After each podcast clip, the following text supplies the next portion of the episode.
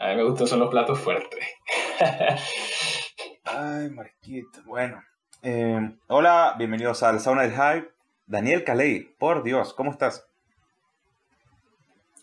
Excelente, feliz de estar acá. Dani, para mí hay tres bandas, ¿no? Que cambiaron la historia del black metal para siempre.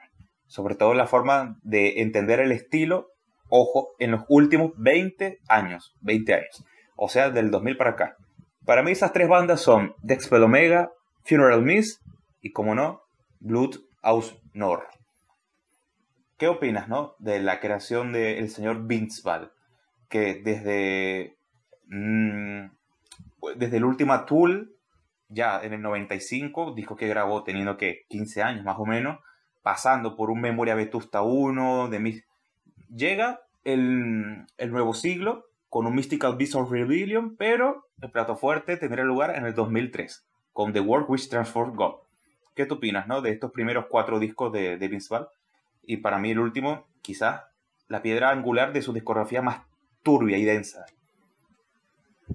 Bueno, para mí hablar de Vince Val es hablar de un genio al nivel de cualquier figura que se te ocurra de renombre en el black metal.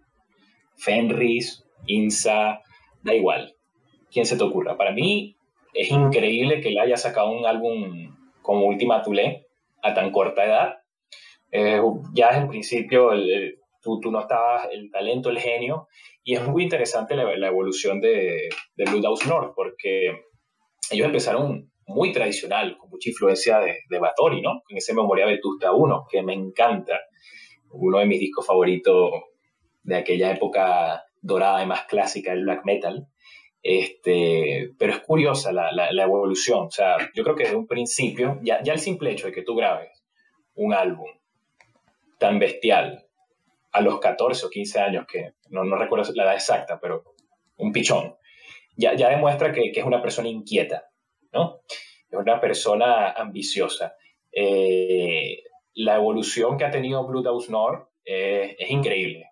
Eh, Mystical of Rebellion es como ese disco bisagra, a mí personalmente me gusta mucho, pero lo que se vino después en The War Which Transformed God, para mí, oye, eh, no tiene ningún tipo de sentido. Tú decías que, que las bandas más importantes del black moderno son Funeral Mist, Deathspell Omega y Bloodhouse North, y estoy totalmente de acuerdo.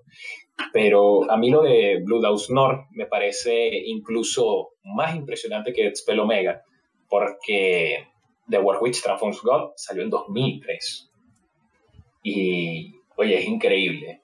A pesar de que es un disco que se ve que claramente bebe, por ejemplo, de un Written in Waters de Bedouin Sende. Yo diría que quitando eso es muy difícil, digamos, trazar ese, esa cuerda o ese hilo eh, para, para descifrar de dónde salió ese sonido, ¿no? Porque incluso a día de hoy yo creo que es un disco que, que es muy suyo. Yo, se me cuesta mucho pensar en un disco que suene como ese. Para mí, Blood Snow es un proyecto del cual se habla muy, muy poco para lo brutalmente influyente e importante que es. Es un grupo, por llamarlo de algún modo, que ha tocado de todo. Desde, eh, qué sé yo, Dark Ambient, con Mort, con black metal, mm, digamos, arquetípico, como los Memoria Vetusta, cosas densas, como y incluso industriales, ¿por qué no? Como la trilogía de los 777. O sea, me parece un grupo sensacional que no tiene disco malo y eso es complicadísimo de encontrar, porque incluso el Mort y el Odinist, dos discos un poco escondidos, ¿no? En su discografía me parecen discasos sensacionales. Uno que es como el Silent Hill en vida misma y el Odinist que es como el hermano menor de, este, de, de with Transform God. Sí, yo, yo, yo también opino que es una banda muy infravalorada. O sea, se habla mucho de Deathspell Omega y con razón, porque son un grupazo impresionante. Pero, oye, yo creo que, que Blue House North tienen tanto mérito como ellos, incluso yo diría que un poquito más, por eso de que son más antiguos, ¿no? Este, Ah, y, y, a mí lo que me encanta de, este grupo, como tú dijiste, es que han, han tocado de todo. A mí, tampoco, a mí también me parece que no tienen disco malo. Malo, malos no, unos mejores que otros, por supuesto, como cualquier otra banda, ¿no? Pero, pero a mí me parece que es, que es un grupo que, oye, son pioneros de ese black disonante, que es como un vórtice que no tiene fin. Eh, o sea, yo creo que hay muchas bandas que incluso le deben a Blue House North sin saberlo, por influencias indirectas. Es un grupo que sin duda debería ser muchísimo más conocido. Lo dijo eh, nuestro amigo Metal Priest en su momento. Eh, Blues of North no son de esas bandas que se compliquen la vida con acordes y progresiones imposibles con destreza técnica, no, no, no, no. Lo de estos franceses es más bien el trabajo con el sonido en sí mismo, ¿no? Cómo construyen texturas que te transportan al vacío más oscuro e impenetrable, ¿no? Sí, totalmente. O sea, The Work Which Transform God se podría decir que tiene riffs sencillos, muy cierto. O sea, de buenas a primeras, para, para el oyente más despistado, podría decirse que incluso es eh, black metal algo genérico, para el que no esté escuchando con atención, por supuesto. Pero, oye, yo creo que la atmósfera que crea The Work Which Stands for God es, muy complicada. es un disco que, para empezar, desde el título, este, habla de algo tan abstracto como Dios, o sea, el trabajo que transforma a Dios. Luego tienes canciones como metamorfosis, este, nuestras células congeladas, el aullido de Dios, que es bestial, yo creo que es mi favorita del disco. Y, es un disco que claramente es conceptual. Desde el sonido, las letras, la producción, todo, todo está muy, muy bien pensado. Eh, es un disco que tiene influencia de de, muchas cosas, incluso yo diría que hasta del post-rock, esos riffs largos, esas estructuras hipnóticas que se repiten, eh, esa producción saturada, mecánica, fría, de buenas a primeras se podría decir que es un disco que no tiene sentimiento, ¿no? A veces uno busca en la música feeling, pero cuando yo escucho este álbum yo busco es todo lo contrario, busco el vacío, el hueco, la nada. Y es un concepto muy complicado, que yo creo que muy pocas bandas en el metal han llevado, este, y Nord para mí son los que mejor lo hacen. E, e, e, ese vacío, ese nihilismo, ese hueco del existencialismo, de no conocer tu propósito, de no saber dónde, por qué estás acá, em, esa disonancia mecánica, como tú dijiste, suena muy Silent Hill, o sea, da, da, da ese feeling, ¿no? Como Silent Hill, este, con esas influencias industriales, de ambient. Es, genial porque de un cachetazo respondiste todas las preguntas que te tenía anotadas. Por eso. Eficiencia. sí, por eso, o sea, te quería preguntar primero que nada por el título, o sea, que te quería preguntar qué significaba para ti, te quería preguntar eh, ¿qué, ¿qué, opinabas de esos riffs que parecen enjambre de abejas eh, zumbando desde el abismo de manera constante y cómo la música y el, la unión de todos estos factores logran crear eso, ¿no? La viva imagen de la nada. Y yo creo que eso enlaza un poco con lo que, con eso, con lo que te quería preguntar del título, que es como un viaje eh, personal en donde te das cuenta del vacío existencial más puro, ¿no? Y es algo ah, de rato hasta deprimente, ¿no? Sí, es muy deprimente.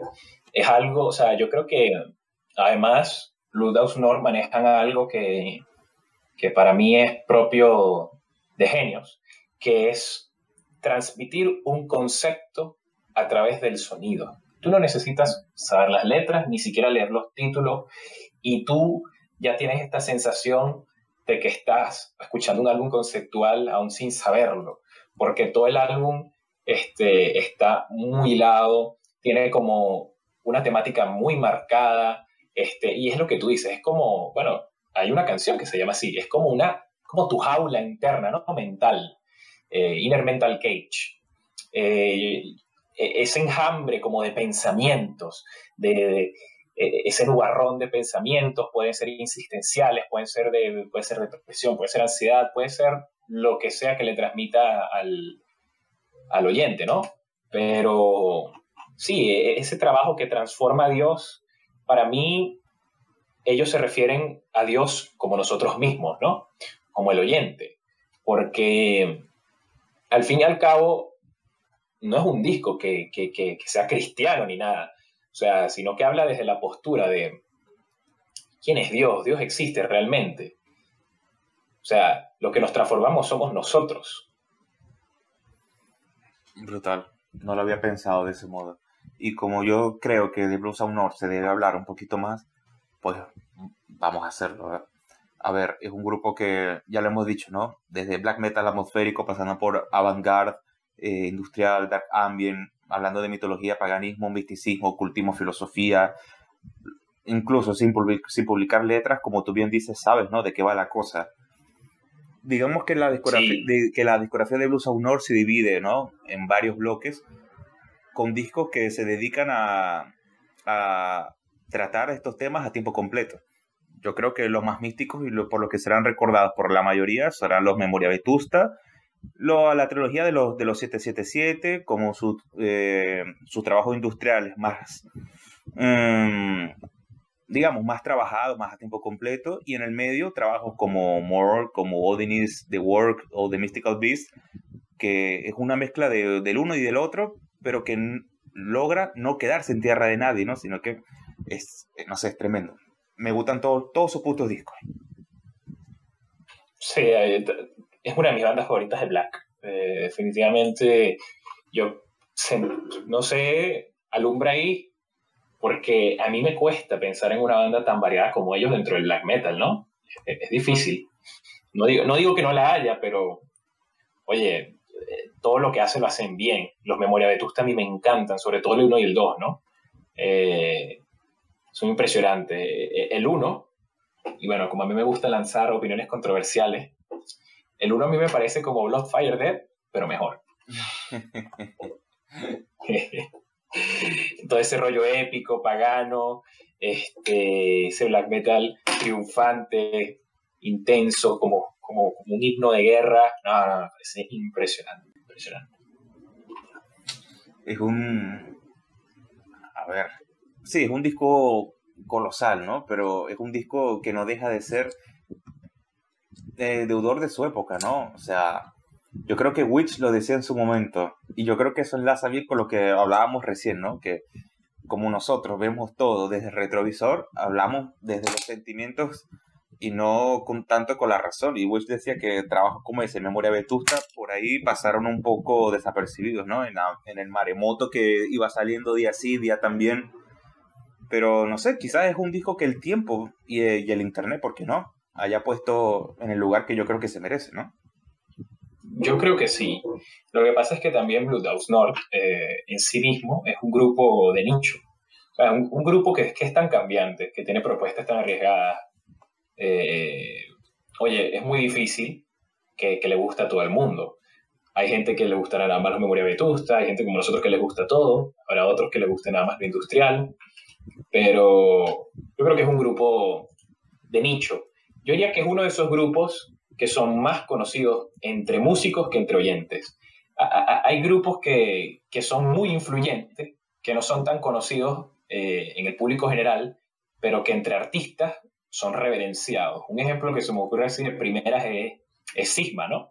Sigma es un grupo bastante underground, pero tú lees cualquier entrevista de, de, grupos finlandeses de la época y todos te van a decir que lloran Jesucristo, que ellos forjaron ese sonido finlandés en gran parte junto con Aborrens y Big Grace, ¿no? Pero yo creo que mm, con Blue Dogs North pasa un poco lo mismo. Yo estoy seguro que, que Spelomega, por ejemplo, un gran grupo mucho más conocido que Blue Dogs North, le debe tener mucho respeto a Vince ¿no? Este, es que The War Witch Transform God salió un año antes que, que el Sin Momentum, ¿no? Porque es de 2004, porque antes de eso, Death Omega tenía un sonido, digamos, más crudo, más tradicional. Ese discazo que, que ellos pegaron ese cambio a ese black metal ortodoxo tan elaborado, Y yo creo que el The Work with Transform God es un poco el, el, padre espiritual, así sea en orden cronológico, no estoy diciendo que fue una influencia directa, ¿no? Pero como ese precursor a, a, a ese black metal más arriesgado, más vanguardista, más, más intenso, más opresivo, ¿no? Sí, y es que salieron casi en, en 2002, 2003, 2004. Salvation, Funeral Mist, The Work, The Blues of North y ese monumento en Requires, Circus Spice de, de Omega. Los tres discos que, para, que para mí eh, clavaron un poco la lanza, ¿no? De lo que vendría después. Sí, y además los dos son franceses. No me extrañaría que, que se hayan cruzado por ahí en un tour o algo, ¿no? Eh, bueno, tour no creo, porque como Bisbal es de esos que no toca en vivo, no da entrevistas, no se toma fotos, pero que se, conoce, que, se conocen seguro. Cierto, Bisbal es como el biquerne francés. sí, es un tipo, es un tipo extraño, la verdad, pero no podría funcionar de otra manera, creo yo. Sí. ¿Y cuál es tu memoria vetusta favorito, por cierto? Mira, lo que pasa es que el primero que escuché fue el primero y el primero tiene una de mis canciones favoritas del grupo que tiene un cambio más en su parte final que para mí es canela en rama, que es eh, The Territory of the Witchers, Guardians of the, of the Dark Lake. Ese punteo, ese punteo final es que, es que te, te, transporta ¿no? A, a, a, otra era, no sé. Es raro, ¿no? Mi favorito, mi favorito es On the Path of Wolf. También. Ese, ese, teclado me pone los pelos de punta. Ese, ese teclado y luego las guitarras, ese solo épico, muy Batory. Muy Bloodfire. Sí, sí, muy muchísimo, muchísimo. Es un disco, eh, incluso con la batería programada, tiene ese, ese toque de, de Q3 que, bueno, nada, al final para mí lo que hace es darle carisma que nunca está de más. Sí, la batería programada que, que divide a mucha gente, ¿no? A mí, a mí me encanta. Y bueno, en The Works with Transform God no, no, digo nada más que me encanta, sino que es lo lógico. A mí, yo no me imagino una batería real en ese álbum. Tiene que sonar así. Tiene, sí, porque la, la programada, al final, cuando tú la entiendes de la manera en la que Blues of North te la presenta, te das cuenta que no hace más que deshumanizar todavía más el concepto de todo. O sea, es, es todo tan, tan frío, tan carente de, de, sentimiento de todo. O sea, es durísimo. Sí, tal cual. Pero bueno, mi, mi favorito también es el 1, luego el 2. Yo, mis favoritos son en orden cronológico. El 3 es el que menos me gusta, pero me parece muy bueno igual. Sí, no, son buenísimos todos. Incluso el último, el, el Alucinogen, me, me, gustó muchísimo, siendo muy, muy accesible para lo que es el grupo, pero me pareció buenísimo. Sí, a mí me parece el mejor disco que, que han sacado en años, eh, el Alucinogen. Muy bueno, para mí de lo más destacable de 2019. Yo a esta gente apuesto seguro. Sí, la verdad sí. La verdad sí. Así que, bueno, nada. Una bandaza de la que había que, hablar, había que hablar sí o sí. Y seguramente se seguirá hablando. Muchas gracias, Daniel. Un placer compartir este espacio contigo. Don't you think? Vale.